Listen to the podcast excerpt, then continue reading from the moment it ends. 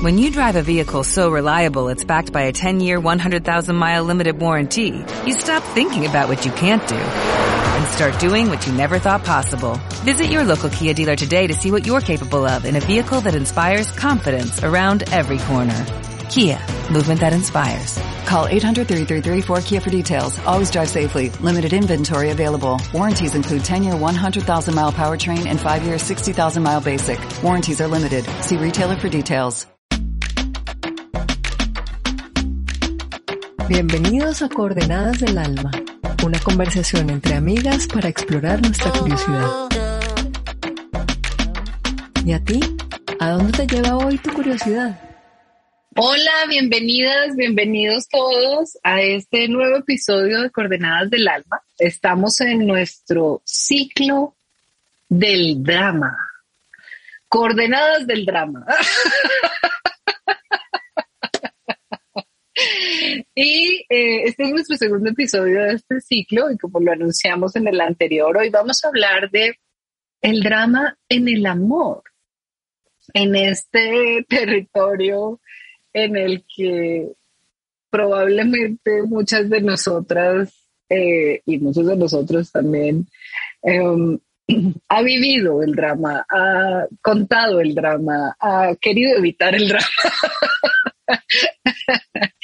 y comienzo con esta frase de una canción de Mecano que se llama, la canción se llama El nombre de la rosa, ¿sí? Eh, o no, una rosa es una rosa. y hay una frase de esa canción que dice, porque amar es el empiece de la palabra amargura. Por ahí, por ahí arranco. ¿Quién quiere comenzar a hablar del drama de la portachita? Bueno, voy a empezar yo porque ese, ese ha sido mi máster. Ha sido tan mi máster que terminé trabajando en eso. Imagínense, o sea, ¿cómo sería el recorrido que hice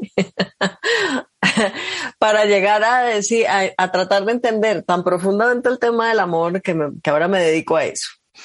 Pero voy a empezar eh, por, por decir que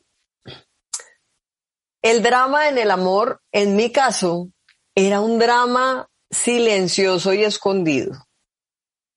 Sí, era, era estas relaciones que salían muy mal, pero que no se podía notar que a mí eso me importaba. Sí, era una riña permanente interna con ok, lo que estoy viviendo es terriblemente doloroso, pero no le voy a dar al gusto a ese huevón de que me vea en ese estado. ¿Sí? Entonces siempre fue un drama escondido, un drama de llorar sola, un drama de, de puertas para adentro, eh, pero de mostrarme súper fuerte, nada me importa, yo al fin y al cabo, pues no tenía mucho interés en ti, ¿no? Esta, eh, este soltar eh, que con el tiempo, por supuesto, terminé dándome cuenta de que a nadie más que a mí le importaba. Es decir, que yo estaba ocultando una cosa que nadie estaba ni notando, o sea, que, le daba lo mismo saber si yo estaba bien o estaba hecha mierda. Entonces, eh, bueno, mi, mi, primer, eh, mi primera aproximación al, al drama del amor eh, creo que va en esa vía. Creo que una, una de las posibilidades es em, usarlo como el mecanismo de novelesco de arrodillarme y decirle no te vayas, por favor, que mi vida sin ti no tiene sentido. Y la otra es la de decir, pues vete que al fin y al cabo, que, que al fin y al cabo ni quería y llorar solo. En mi caso, la elección fue la número dos. ¡Wow! Eh, buenísimo. Y, es, es como inevitablemente me vivo esta relación como algo dramático. Eh, pero lo guardo para mí. Es como no le voy a dar el gusto al otro de, de que de que conozca mi drama o de que pueda disfrutar incluso mi drama, ¿no? Cuando, cuando terminaban estas relaciones y el personajillo en cuestión decía cosas como es que nadie te va a amar como yo.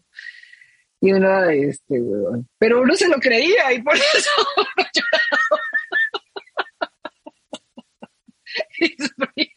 Pero que no se vaya a enterar. Y, um, bien, Sí, yo creo que también he tenido algunas de esos tintes de secreto con el propio drama amoroso. Lili. No, pues yo estoy en la 1.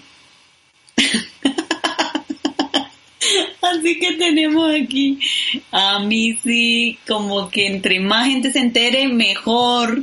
Y que, y que me vean hecha mierda, así como, como increíble, que todas las amigas sepan y que no me bañe en tres días y que me ponga ojerosa y así como... Ah".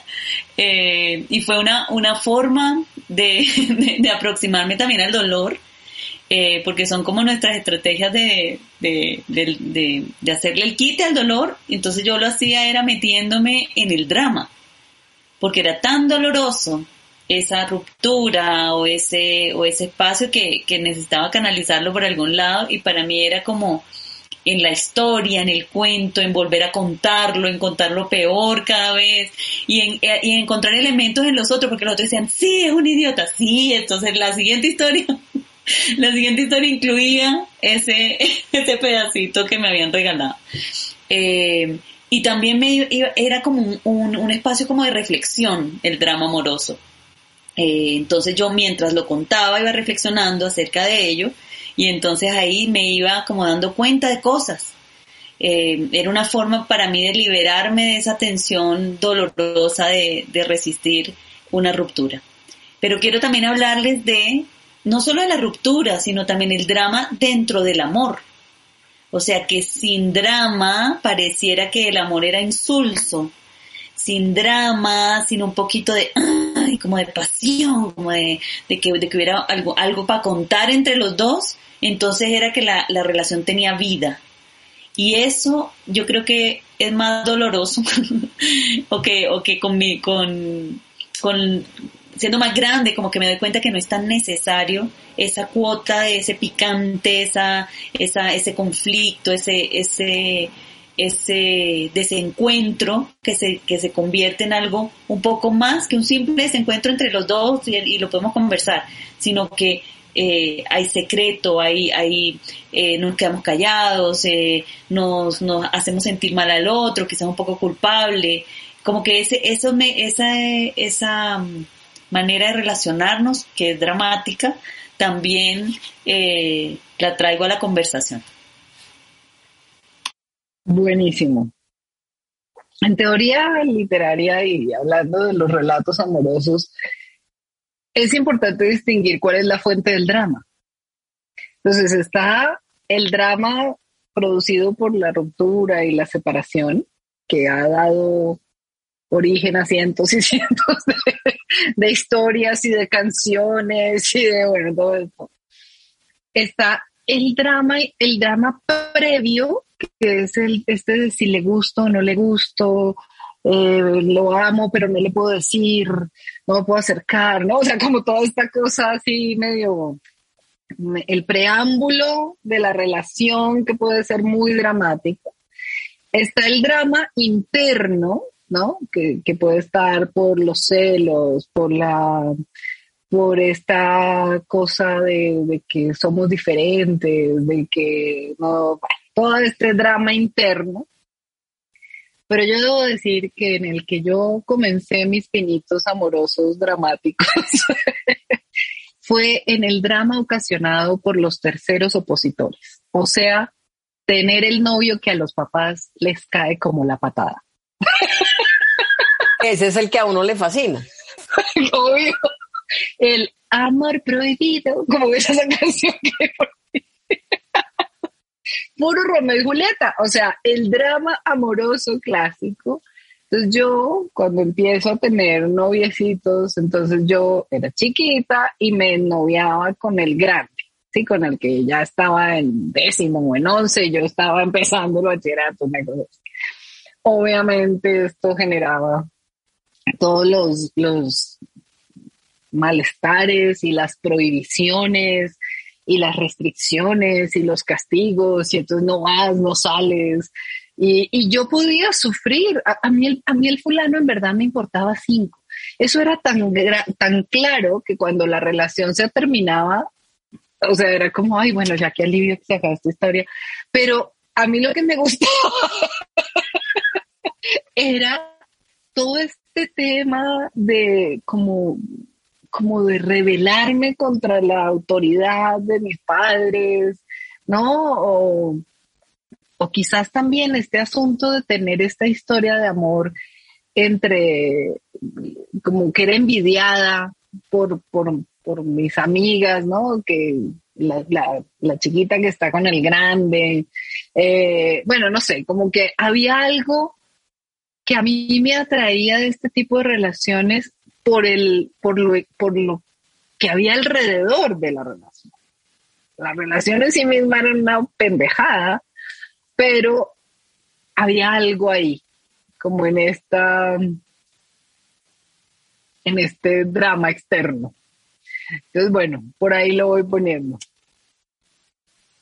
Wow, tremendo. Y me gusta lo que traes, es como que cada quien se inventa su drama dentro, del, dentro de las relaciones.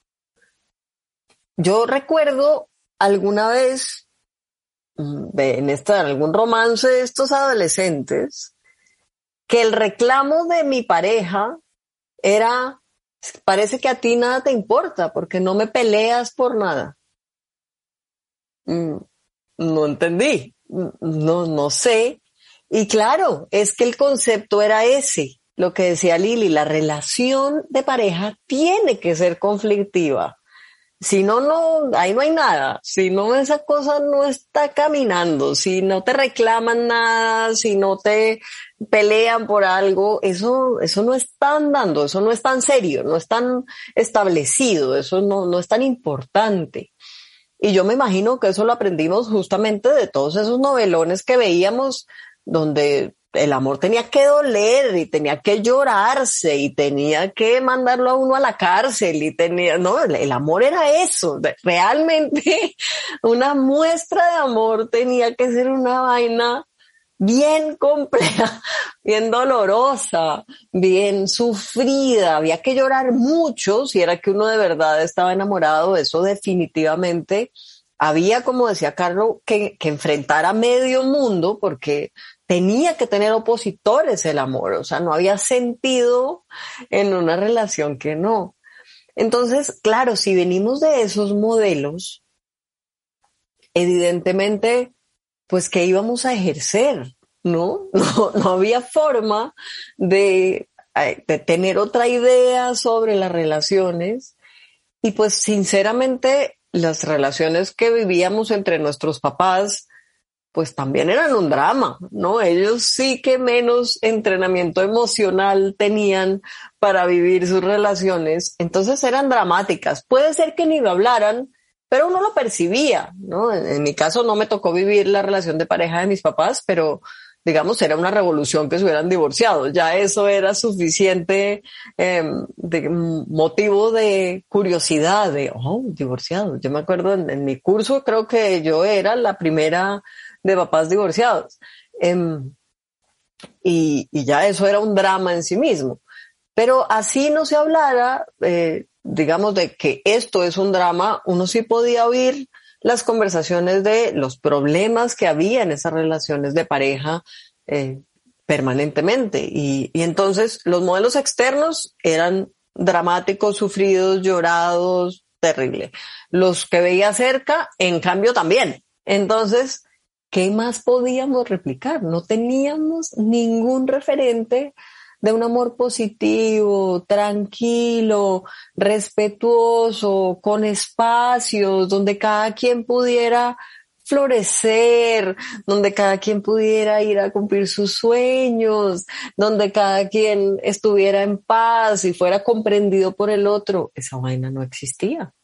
Y creo que hoy todavía no existe. Suena bastante extraño. Ahora un poco más, pero, pero realmente la, construcción que hicimos de la relación de pareja la tenemos que desaprender. o la hemos tenido que desaprender a través de la historia. Total, gordita. Y además, estaba pensando en, en cómo, pues estos son patrones, patrones de relación aprendidos. Y cuando uno está construyendo algo distinto y de pronto dice, pucha, ¿será que esto sí es? ¿No? Me, tendría que, y creo que a veces creamos condiciones dramáticas o, o generamos cierto drama para, para volver a estar en el lugar familiar, ¿sí? Como en el, en el lugar que conocemos de, del asunto dramático. Entonces, por ejemplo, yo me doy cuenta de que una de las formas que yo tengo de, de regresar a ese lugar es el silencio. Es, es quedarme callada como con ciertas cosas que, me están inquietando o que, que sí, como, como que vuelvo y me, y me callo y es, ya no tengo por qué hacerlo. La, la, persona con la que estoy me escucha, le importa lo que yo tengo que decir puede recibirlo y, podemos tener conversaciones y las hemos tenido y ha sido una experiencia completamente nueva para mí, pero me doy cuenta de que es, un es un residuo de, esa necesidad de que, de que las cosas no estén del todo bien, ¿no? Como que, como que, como que necesito de todas maneras tener allí un motivito de queja o un motivito de drama un motivito de drama, porque ese es el contexto eh, familiar. Entonces, qué bonito cómo lo pones. No, me, encanta cómo va esta conversación porque sí, volvemos a los lugares seguros, al lugar que, que, nos contuvo, aunque fuera dramático, con, con, con todo lo que trae eso. Yo me acuerdo que a las yo creo que era a las 11 de la mañana, sonaba el himno nacional para, para la televisión.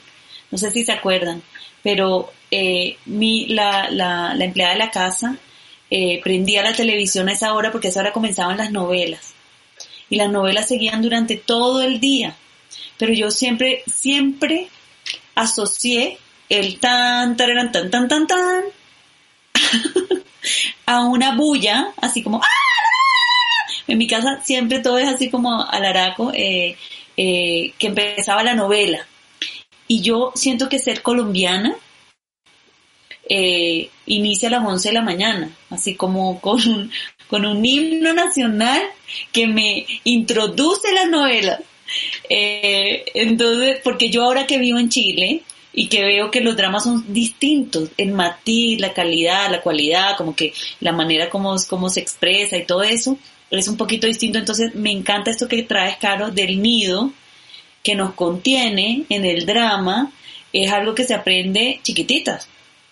Entonces, si nosotros fuimos eh, telenoveleras, no podemos pedirle al mundo tener otra, o sea, otra, otra manera. Entonces nos toca desaprender y hacer cursos caros de desarrollo personal para que el drama quede en una allí como en, un, en una línea que me permita hacerme cargo de mi propia responsabilidad y de mi propia vida y de mis propias y de mis propias creaciones de, de los dramas que vendrán, pero que no tienen, no están asociadas con esa liga pasada. Eh, y ahí yo creo que, que, es un trabajo de joyería.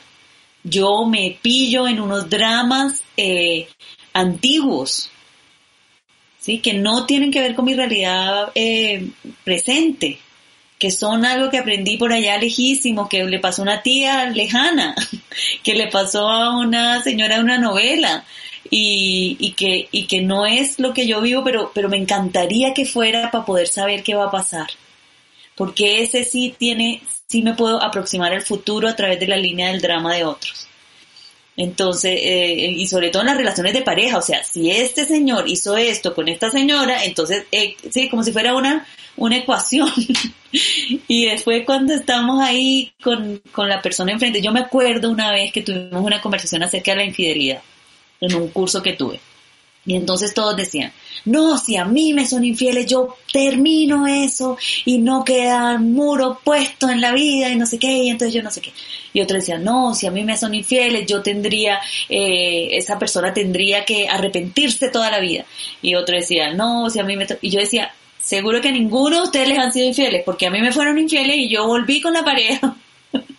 eh, tuvimos muchas recaídas, estuvo pasando aquí. O sea, como que otra cosa con guitarra, que el drama puede estar, el drama de todos puede estar ahí rondando, pero cuando te toca, te toca y te toca mirar cuáles son las herramientas que tienes para lidiar con eso y cuáles y cuáles tus tus ganas de seguir en esa relación y de ponerle también y que si nos pasa algo es porque los baches de la vida vienen y nos toca aprender a, a, a sortearlos.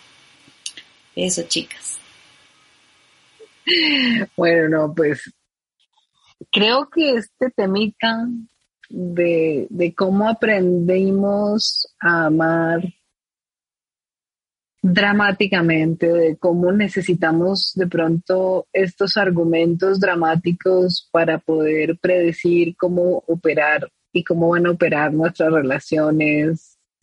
Eh, y, esta necesidad como ya de soltarnos.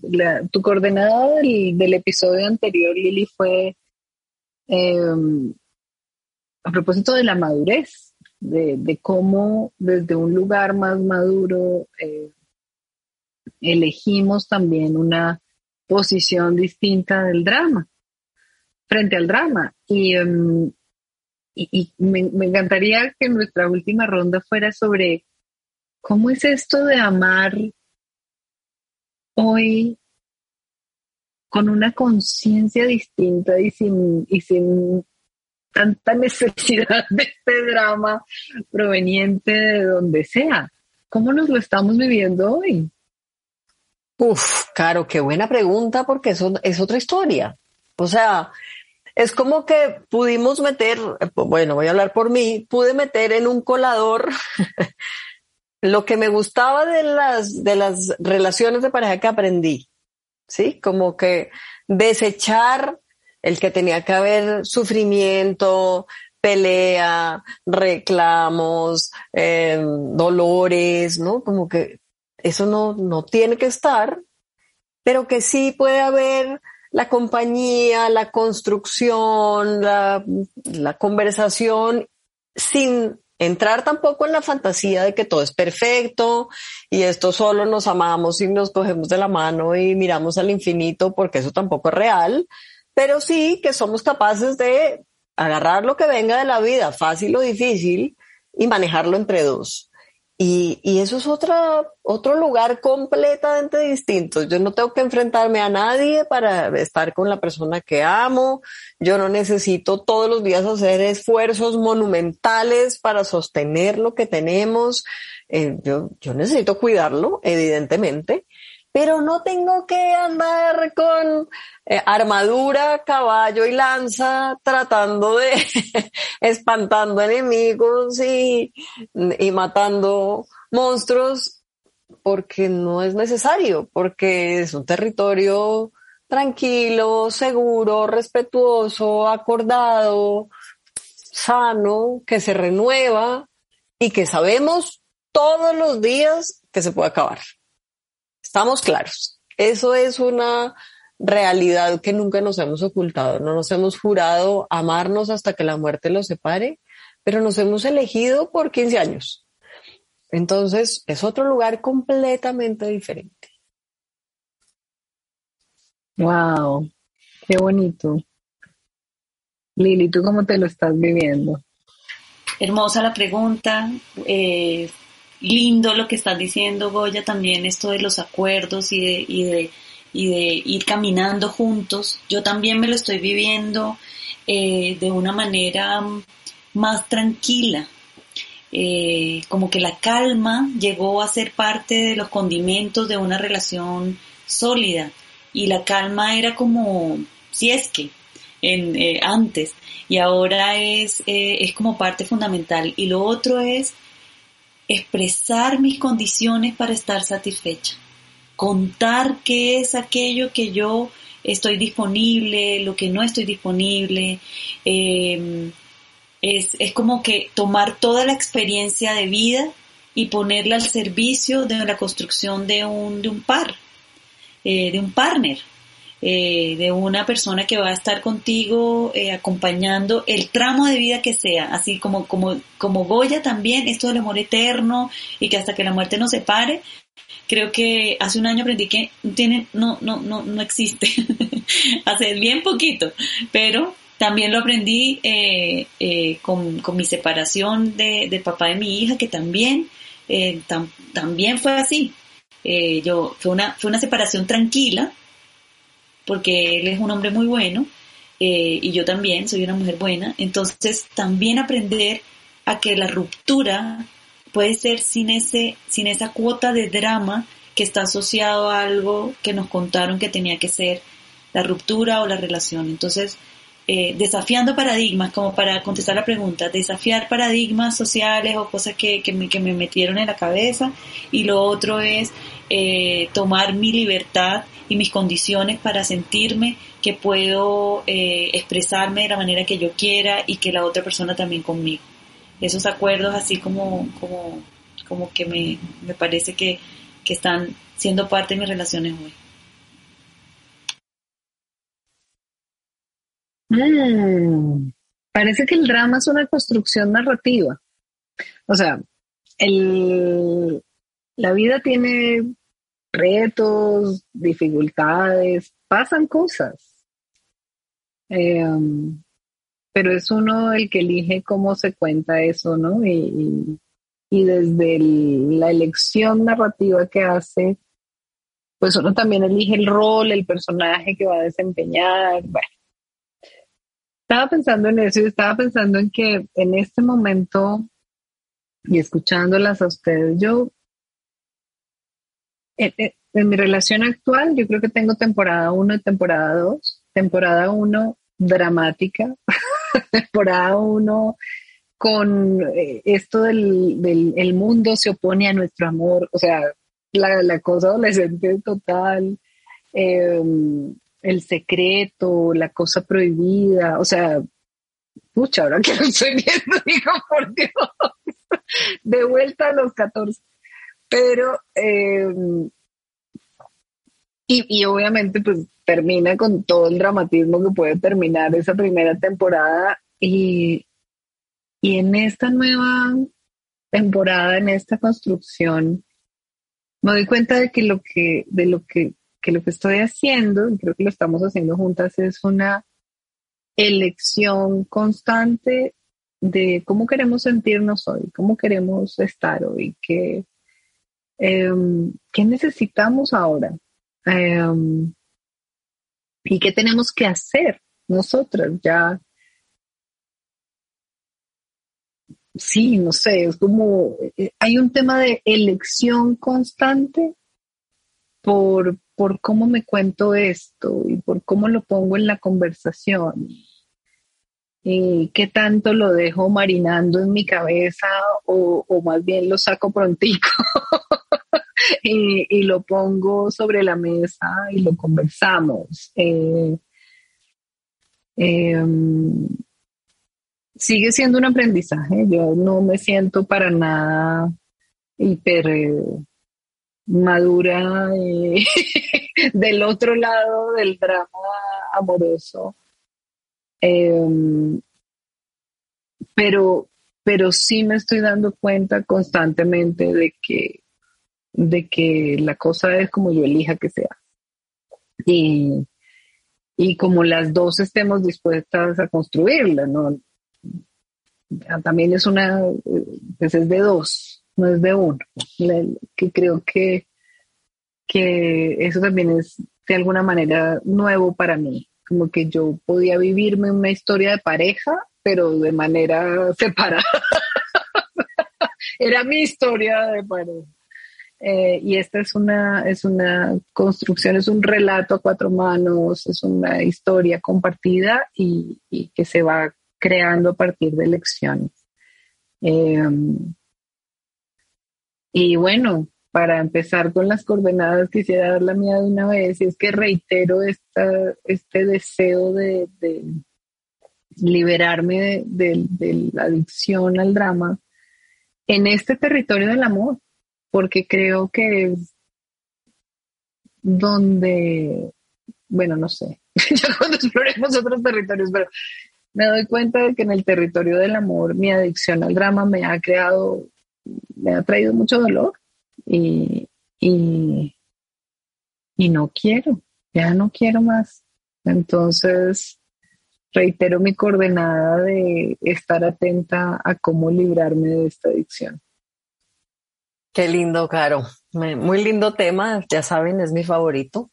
Y mm, yo como coordenada hoy me voy a llevar esta, esta separación esta o esta propuesta mejor de que la pelea no sea contra el amor. Yo veo a muchas personas diciendo, es que no me vuelvo a enamorar porque he sufrido mucho. No, no, el problema no es el amor. El problema es el drama que le ponemos como ingrediente del amor y que creemos inseparable del amor. Entonces, la bronca con el que se merece la bronca. La bronca es contra esas construcciones equivocadas que hemos hecho que suponemos que nos comprometen con el sufrimiento si amamos. Pero el amor en sí no tiene la culpa. Ese, ese es bueno, es constructivo, es enriquecedor, eh, es fuerza pura. Entonces, la pelea con el que es. ¡Qué buena coordenada! Me encanta esa esa clara distinción. El problema no es el amor, el problema es el drama y cómo, cómo podemos hacer del amor una historia dramática o no. Mm, me llevo ese también, Goyita, me la voy a poner. Lili. No, yo escuchándolas eh, estaba pensando que no lo, no lo dijimos así explícitamente, pero la lucha es con el amor romántico como con ese, ese amor en donde eh, tiene que haber una, una, una fuerza, un, un, sacarnos de, del, del, riel para poder sentir que estamos eh, enamoradas o que, está, o que nos aman. Y ahí eh, creo que, que mi lucha ha sido en deshacerme de la adicción al amor romántico a este, a este amor. Eh, y, una amiga mía dice eh, que ella que ella es una ex junkie del amor, del amor romántico, eh, que, que deja, deja de ser, dejo de, esperar del otro lo que también me puedo dar a mí misma, entonces me, me aparece el amor propio en este, en este espacio también que aunque, o sea, ahora reflexivo, cuando ustedes dicen su coordenada, yo digo, wow, sí, sí, que yo también soy una adicta al amor romántico y que aprendí ciertas cosas y que me siento en, rehabilitación de, de, muchas de estas, de estas, de estos espacios que, que aprendí. Me voy con la posibilidad, mi coordenada es eh, desaprender patrones del amor nocivos y aprender prácticas bonitas para cuidar lo que, lo que sí es eh, un amor sanito. Wow, bueno, lindo, lindo. Un día hacemos una sobre el amor romántico. Eh, gracias chicas por esta conversación. Qué, qué buen tema. Eh, y ahora dejo a, a Goyita para que nos invite a nuestro próximo episodio. Bueno, nuestro próximo episodio nos va a llevar por otro territorio que yo sé que también tiene mucho que ver con el drama y es el territorio familiar.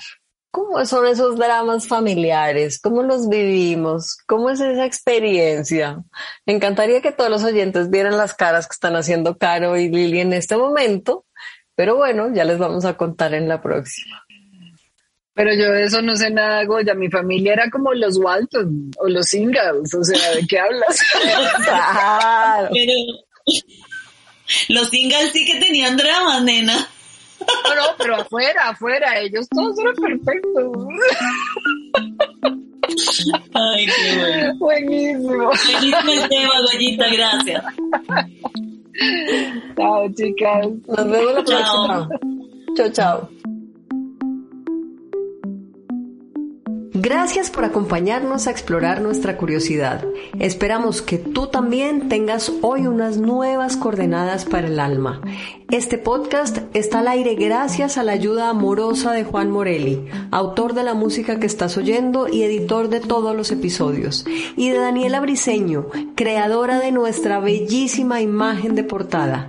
Gracias a todos por estar aquí y los esperamos en nuestro próximo episodio.